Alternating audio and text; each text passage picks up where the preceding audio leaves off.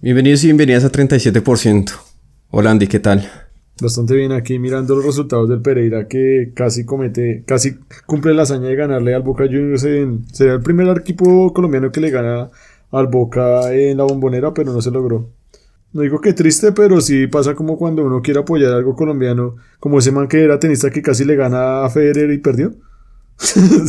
sí. Algo parecido. Es verdad, así hubo varios que estuvieron a punto, pero con Montoya también, que, que no le hacía ahí fuerza para que le ganara a Schumacher y todas esas vainas. Que no se, acordaban que eran colombianos y perdían. El día de hoy ya hablaremos de un libro de, de revolución, si se puede decir así. Se llama Desobediencia Civil. Es de Henry David Thoreau, creo que se pronuncia así. Y es un libro interesante que ha inspirado a muchas, muchas personas, a muchas personas para una desobediencia no violenta contra el Estado principalmente y contra el régimen que, que tenga en ese momento. Eh, ¿Qué le parece este ensayo? Pues, o sea, tengo que admitir que no lo leí completamente. Escuché el audiolibro que usted me envió con la voz bastante profunda de la persona que era como si un viejito le estuviera contando la historia. Y, o sea, Ah, tengo noción de que el o sea, la época en la que vivía el man, pues no es la misma que estamos nosotros, pero tiene como una concepción parecida a la que yo podría llegar a tener sobre lo que pasa en el gobierno de Colombia. Que muchas veces, como que el mayor agente de corrupción o donde está la gente verdaderamente mala es en el gobierno, en el Estado. Y pues, básicamente toda la plata que uno está pagando de impuestos está siendo usada por ese tipo de gente y pues no es tan justo. Sí, o sea, es que bueno, para resumir lo más rápido posible, el libro, pues es más que todo un ensayo, digámoslo así. Como la versión que yo leí son 50 páginas y el audiolibro dura más o menos una hora y diez, una hora. Entonces es un ensayo corto. Y habla de, de cómo él, siendo un profesor y siendo una persona que participa en el gobierno y vota y todo esto, desobedece al, al Estado de pagar un impuesto, el poll tax eh, durante seis años porque ese impuesto se iba para la esclavización y para la conquista en México.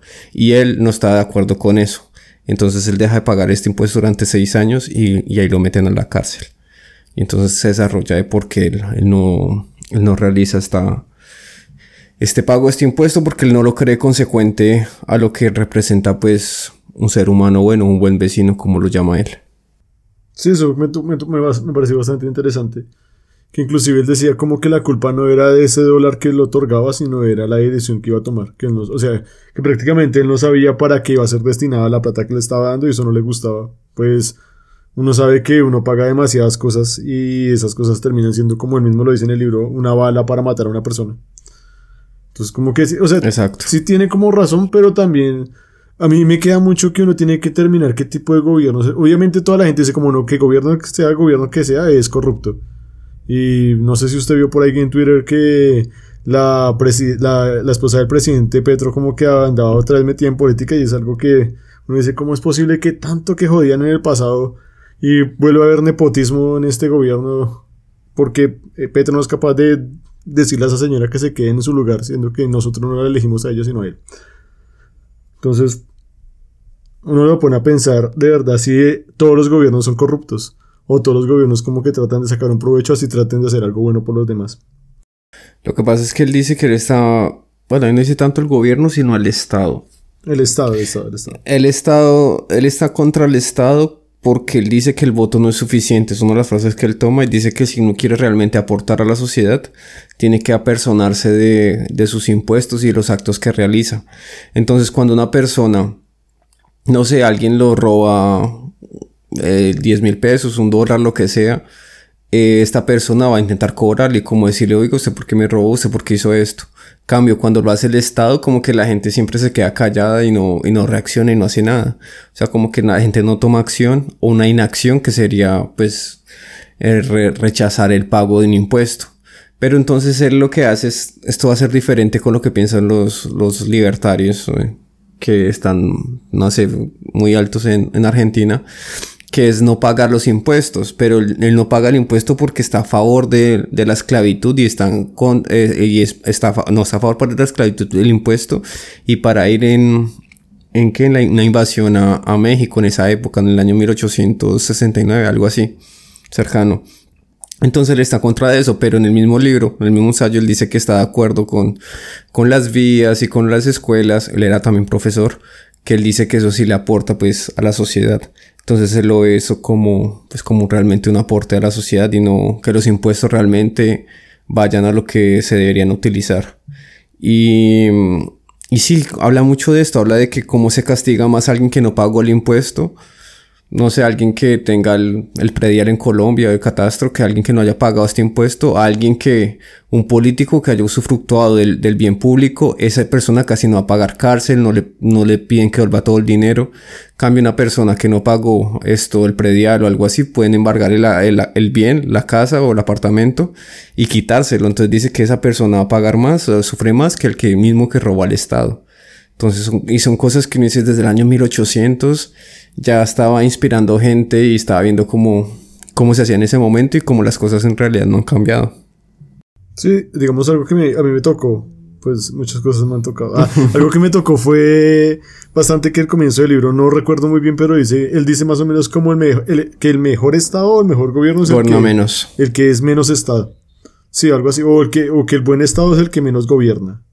Entonces uno se pone a pensar como de alguna forma como que el Estado, obviamente el Estado es el que pues rige obviamente las leyes y lo demás, pero si la gente supiera cómo comportarse no habría tanta necesidad de tener un Estado, o sea, como yo, yo lo noto como que él dice, bueno, yo quiero revolucionarme, pero una forma de revolucionar contra el Estado es aprendiendo cómo comportarme para que ellos no tengan que estar como imponiendo algún tipo de ley para que yo me porte de una manera coherente con lo que ellos quieren.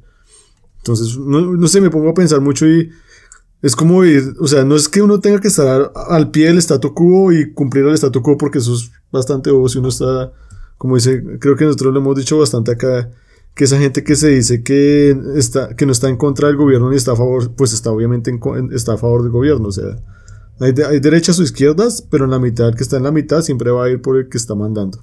Sí, hay una frase del, del, del estoicismo que dice se comete también injusticia cuando no se hace algo para que la justicia sea aplicada. Y, hay muchas frases que él dice en el libro que son interesantes. Hay una que me gusta que dice como hay miles de personas inteligentes que están en contra de la esclavitud y en contra de, de la guerra, pero no hacen nada. Y esto lo vemos mucho con las personas que, que, son inteligentes, que realizan estudios y demás, que siempre dicen como que, ay, hagamos cosas, pero no, eh, la gente no se va a protestar, va a marchas o algo así. Dice, ah, no, pero no vayamos a marcha, o sea, hagamos cosas, no sé, sentados en la casa y, y ya, y digamos que eso está mal, pero ni votemos, ni nos expresemos, ni hagamos nada. Entonces, él desde ese entonces ya se queja con, contra ese tipo de personas. Eh, hay que recordar que este libro también inspiró a muchas personas a a desobedecer algo, una ley que era injusta, que ellos la veían injusta. Tenemos, por ejemplo, Mohammed bin Ali, que él no fue a la guerra de Vietnam. O sea, él dijo que eso no lo representaba, entonces él no fue a la guerra de Vietnam, el boxeador. Tenemos a Martin Luther King, quien, quien luchó contra la segregación de una manera no violenta. Todos estos lo hicieron de una manera no violenta. Eh, también Rosa Parks, que fue la, la persona afroamericana en Estados Unidos que decidió sentarse en unas sillas de, de los buses que eran que eran para los blancos, decía como white people y ella se sentó ahí. Y desde ahí con Martin Luther King empezaron a crear como una lucha y un movimiento para, para evitar o la segregación que no hubiera tanta. Eh, Mahatma Gandhi también, bueno, a pesar de sus, de sus cosas que han dicho que era malo o lo que sea, eh, lo que hizo también fue como una revolución pacífica y no violenta para, para que los eh, ingleses dejaran la India. O sea, como bien sabemos, o sea, los ingleses dejaron la India en 1947, porque en, algunas medidas que ellos tomaron era no comprar las cosas que ellos fabricaban los, los ingleses, eh, la sal tenían que pagar un impuesto, él se iba hasta el mar y recogía la sal del mar. O sea, tuvieron acciones que llevaron a que, a no violentas, a que su, su, su causa fuera entendida. Entonces son, son varios ejemplos de personas que, que, a través del tiempo también se han inspirado en este libro y, en estos actos. Sí, yo incluso por ahí una investigación que yo hice que muchos, o sea, bastantes escritores como Ernest Hemingway o incluso Proust o Tolstoy habían leído esta obra y como que la obra había tenido como incidencia pues en lo que ellos escribieron. Me parece bastante interesante eso. Toca ver es en qué tipo, en qué punto llega a ser tan importante lo que él dice. Pues en, en mi opinión personal, yo estoy de acuerdo con algunas cosas que dice, pero yo soy el tipo de persona que cree que el Estado tiene que tener, o sea, siempre tiene que haber un, o sea, la naturaleza humana dice que no todos nos sabemos comportar y de alguna forma tiene que haber un ente que sepa regir las cosas y que determine cómo se debe castigar. Suena raro y todo, pero el Estado es el Estado y tratar de eliminar el Estado por aceptar la individualidad de los demás me hace eso es un poco loco porque la individualidad de los demás puede llegar a corrupciones bastante grandes si una persona pues no tiene control. Entonces, no sé, me toca, por eso me toca mirar el aspecto en que fue escrito, en la época que fue escrito, en la época que estamos en este momento. Si uno se da cuenta, ya la gente con el capitalismo ha alcanzado niveles de libertad y pues ha abierto demasiados comercios que en el futuro no sabemos que puedan llegar a hacerse. ¿Usted qué, le queda del libro? No, muchas cosas, solo es la percepción que tal vez usted tuvo y la mía. O sea, para mí el, el hombre se revolucionó contra algo que no lo sentía y que no estaba de acuerdo en ese momento. A pesar de que en ese momento estaba, la ley estaba bien de ser, de tener esclavos y demás, él estaba en contra de eso porque era un ataque a la humanidad. E igual de invadir un país o lo que sea, también estaba en contra de eso. Entonces, uno así piensa como cuántos, um, personas en Estados Unidos no están de acuerdo con lo que está haciendo Estados Unidos con Ucrania, con enviar eh, el, armamento, las demás cosas, o cuando hicieron lo de Irak, todo esto, todas esas representaciones. Y desafortunadamente eso no ha sido pues cumplido, o sea, como que esa rebelión tal vez que algunos tuvieron o esa desobediencia civil que algunos llevaron no fue efectiva. Y hay estudios que muestran supuestamente que una, una revolución para que, o una desobediencia civil para que sea efectiva, tiene que ser aplicada por el 3.5% de la población de ese país y tiene que ser, y eso tiene una tasa de, de alcance positivo al un 40% y una revolución violenta tiene un alcance del 20%. En teoría para, para ese estudio que hicieron, o sea, si alguien coge un ejemplo y no paga los impuestos por una causa justa o legítima, esa persona, bueno, legítima con la ley, pero digamos una causa justa mejor. Una causa justa es, es más posible que esto cumpla que una causa que lo hagan de una manera violenta. Pero después hicieron otro estudio, o sea, yo les resumo todo, que dice que esto va muy influenciado es con la, con la propaganda, con los medios de comunicación y con lo, cómo esto afecta a los demás. O sea, no es sencillo que alguien se siente y diga, no, hago huelga de hambre, hago tal vaina, tal cosa, si los medios de comunicación o si las personas no se enteran de, de, esta, de esta información.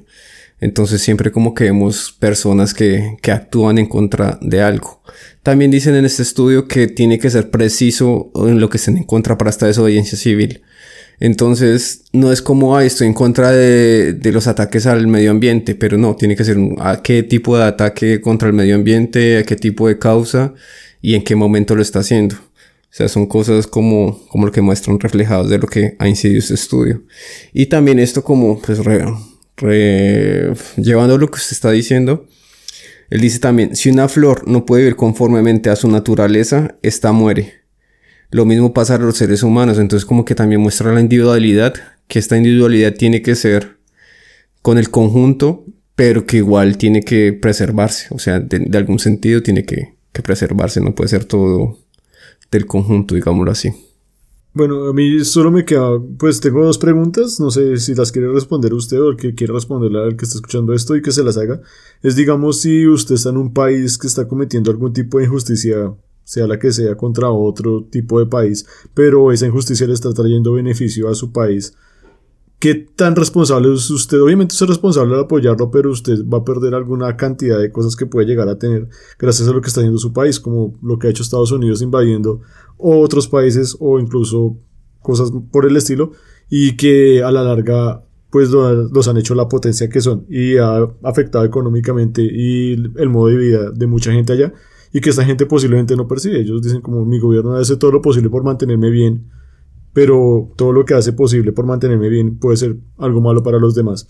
Entonces como el estado moral, si uno es capaz de ser, bueno, puede que me toque sufrir un poco más porque no va a tener ciertos beneficios, pero estoy en contra de lo que está haciendo el Estado. Entonces, uno cómo debería actuar. No sé. Eso, eso, hay una frase que él dice en el libro que dice, la mejor cosa que un humano puede hacer para su cultura es cuando él es rico, cuando la mejor cosa que un humano puede hacer para su cultura o para, para sí, es que cuando él es rico, eh, se esfuerce de hacer las cosas que él quería hacer cuando era pobre. Y esto lo vemos con muchas personas que son pobres y quieren, no sé, una igualdad de condiciones o oportunidades para los demás. Y cuando llegan a tener algo de dinero y todo eso y les cobran, no sé, un impuesto más elevado porque ya ganan más dinero, o sea, como dicen, ah, no, entonces yo voy a pedir este impuesto, o llegan a la política y no van a ayudar a los que son porque tratan de integrarse con los demás, con ese, con el nuevo grupo con el que están. Como los estudiantes de ingeniería topográfica de la Universidad Distrital. Por cierto, es verdad, hay algunas personas de todas las carreras de todo el mundo que eran pobres estudiantes, eh, salieron, empezaron a ganar dinero y ahorita le dicen, no, tienen que pagar un impuesto más elevado para que los estudiantes estudien o lo que sea. Y dicen, no, ya, ya no vamos a hacer nada, que se esfuercen. Y es un caso que lo podemos remitir, la pregunta que usted dice, a las embajadas.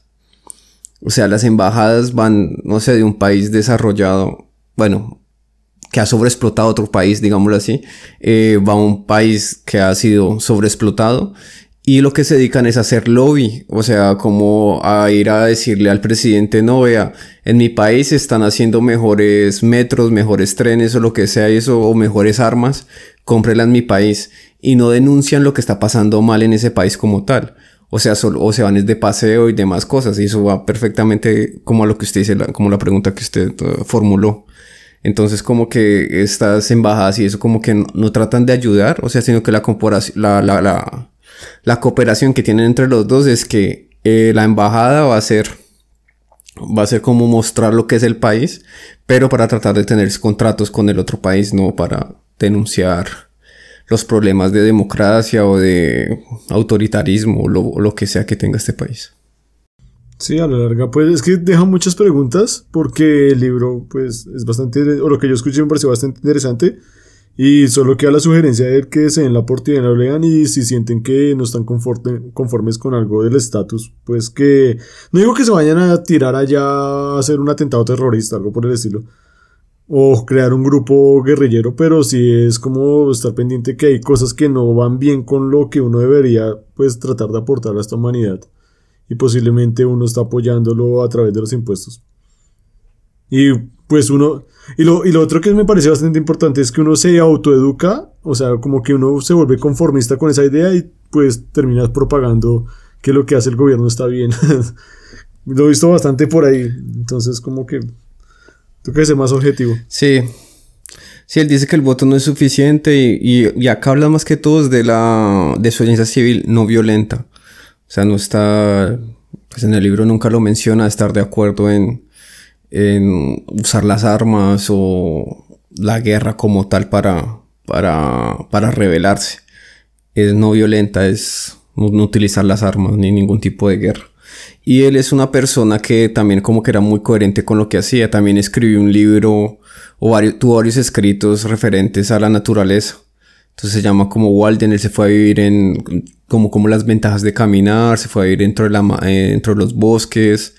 Y también de esos libros se inspiró muchas cosas de ecología, o sea, porque también, o sea, como que su trabajo, su legado lo que dejó fue como inspirar a las demás personas con textos cortos y, y específicos. Entonces es un ensayo más que un libro. Eh, tiene la versión que yo leí, tiene 50 páginas. 50 hojas, 50 páginas, no, es muy largo, entonces lo pueden leer en cualquier momento y, no sé qué piensen de, estas ah, medidas que él, que proporciona igual. Otra repetimos, o sea, él estaba como muy adelantado a su época y a pesar de todo esto, las personas que inspirado y todo eso, o sea, las cosas siguen sucediendo. Entonces, pues no es más, o sea, los dejamos ahí con, con esta duda y espero que estén bien.